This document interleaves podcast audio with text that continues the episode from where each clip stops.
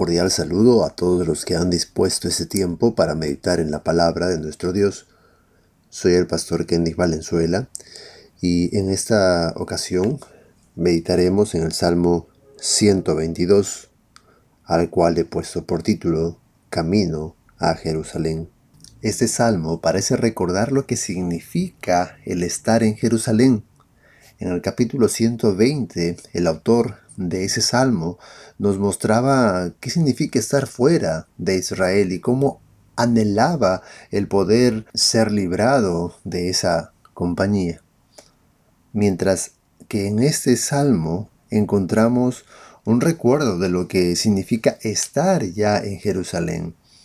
Por lo tanto, ese peregrinaje que hacían rumbo a Jerusalén, pues le traía buenos recuerdos y buenos deseos también los primeros versículos de este salmo, vamos a ver al salmista, a David, lleno de gozo por pensar en que está yendo a ese lugar especial, a esa tierra que Dios había elegido para manifestar su presencia con el pueblo. Versículo 1 dice, Yo me alegré con los que me decían, a la casa de Jehová iremos. Nuestros pies estuvieron dentro de tus puertas, oh Jerusalén. Jerusalén, que se ha edificado como una ciudad que está bien unida entre sí. Y allá subieron las tribus, las tribus de Ja, conforme al testimonio dado a Israel, para alabar el nombre de Jehová. Porque allá están las sillas del juicio, los tronos de la casa de David. Oh, qué hermoso camino se convierte cuando tu pensamiento está en el destino. Soy una persona que le gusta mm, visitar lugares nuevos o lugares que en algún momento antes he visitado y me han gustado. Hay varios de ellos en mi mente. Lo que no me gusta mucho es el viaje, al menos en bus. Pero cuando el viaje es largo, cuando el viaje es cansado, pues uno tiene que pensar en el destino más que en el trayecto. Y eso alegra el corazón. Bueno, la compañía que uno tiene también hace muy ligero el viaje. Cuando viajo solo, pues el viaje se hace mucho más largo. En cambio, cuando hay una buena compañía, pues el viaje es más llevadero. Creo que en ese sentido está hablando el salmista, cuando comparte la alegría de pensar el estar en la casa de Jehová. Oh, yo me alegro porque, porque estamos yendo a la casa del Señor. Y hay otros que me dicen, hey, estamos yendo a la casa del Señor, vamos a la casa, estamos camino, rumbo a ese lugar especial. El salmista está recordando lo que significa estar allí.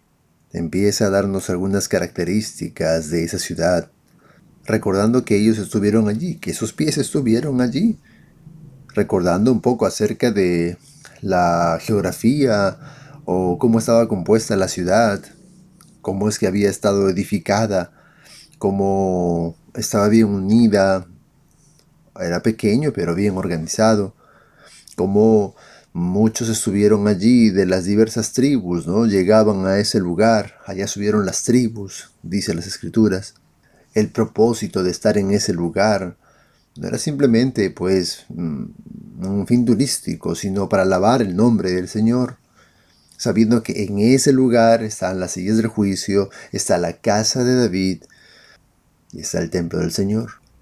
Por lo tanto, el pensar en Jerusalén durante su peregrinaje les llenaba de gozo. Veamos ahora los versículos 6 al 9 en los cuales podemos notar que el camino a Jerusalén también era motivo de oración por Jerusalén. Pedid por la paz de Jerusalén, sean prosperados los que te aman, sea la paz dentro de tus muros y el descanso dentro de tus palacios. Por amor de mis hermanos y mis compañeros, diré yo, la paz sea contigo. Por amor a la casa de Jehová nuestro Dios, buscaré tu bien. Esta sección comienza con un verbo, pedid. Viene de la palabra hebrea shal, que quiere decir orar, averiguar, solicitar, desear, demandar. Es una palabra que sugiere pedir averiguar acerca de algo. En este salmo se nos instruye a causa del pueblo de Dios y de la casa del Señor, como vemos en los versículos 8 y 9, donde está deseando pues allí la paz, está deseando el buscar el bien de Jerusalén, era algo que iría acorde con lo que Dios esperaba de ese pueblo, de esa ciudad de Jerusalén, ya que desde ese lugar Dios se manifestaría a su pueblo y allí el pueblo podría presentar sus sacrificios y ofrendas a Jehová. Ahora, a propósito de la palabra mencionada, Shal, pues tenemos que decir que de allí viene el propio nombre de Saúl, el cual significa pedido. Eh, ustedes recordarán eh, a Ana y su oración. Un niño deseado fue Saúl, de allí su nombre. Y es la misma idea que tenemos nosotros aquí con respecto a la palabra pedid, desear la paz de Jerusalén, como dice bien claro el verso 6. Ahora, ¿qué nos enseña esas cosas vistas? Nosotros también deberíamos llenarnos de gozo, igual que el salmista, cuando pensamos en ir a aquel lugar donde recibimos la palabra de Dios, el lugar a través del cual la palabra del Señor es mostrada a su pueblo. Pues deberíamos también gozarnos, porque allí podemos nosotros escuchar, recordar y ver a Jehová y su, accionar para con su pueblo y con todo el mundo. Aunque la iglesia no ha reemplazado a Israel y el templo de cada iglesia no ha reemplazado a Jerusalén, pues sí encontramos en ella el lugar a través del cual Dios se da a conocer. Y cómo no desear también que sean prosperados aquellos que aman al estar en la casa del Señor, aquellos que disfrutan de la compañía de los hermanos en ese lugar. ¿Cómo no desear que haya paz también en cada iglesia? ¿Cómo no buscar el bien de la esposa de Cristo? Pues podríamos pensar también en ese sentido. ¿Hayas gozo tú al estar en la casa del Señor? ¿Oras por la iglesia del Señor? Creo que podemos meditar en esto y aplicarlo de esa manera a nuestras vidas.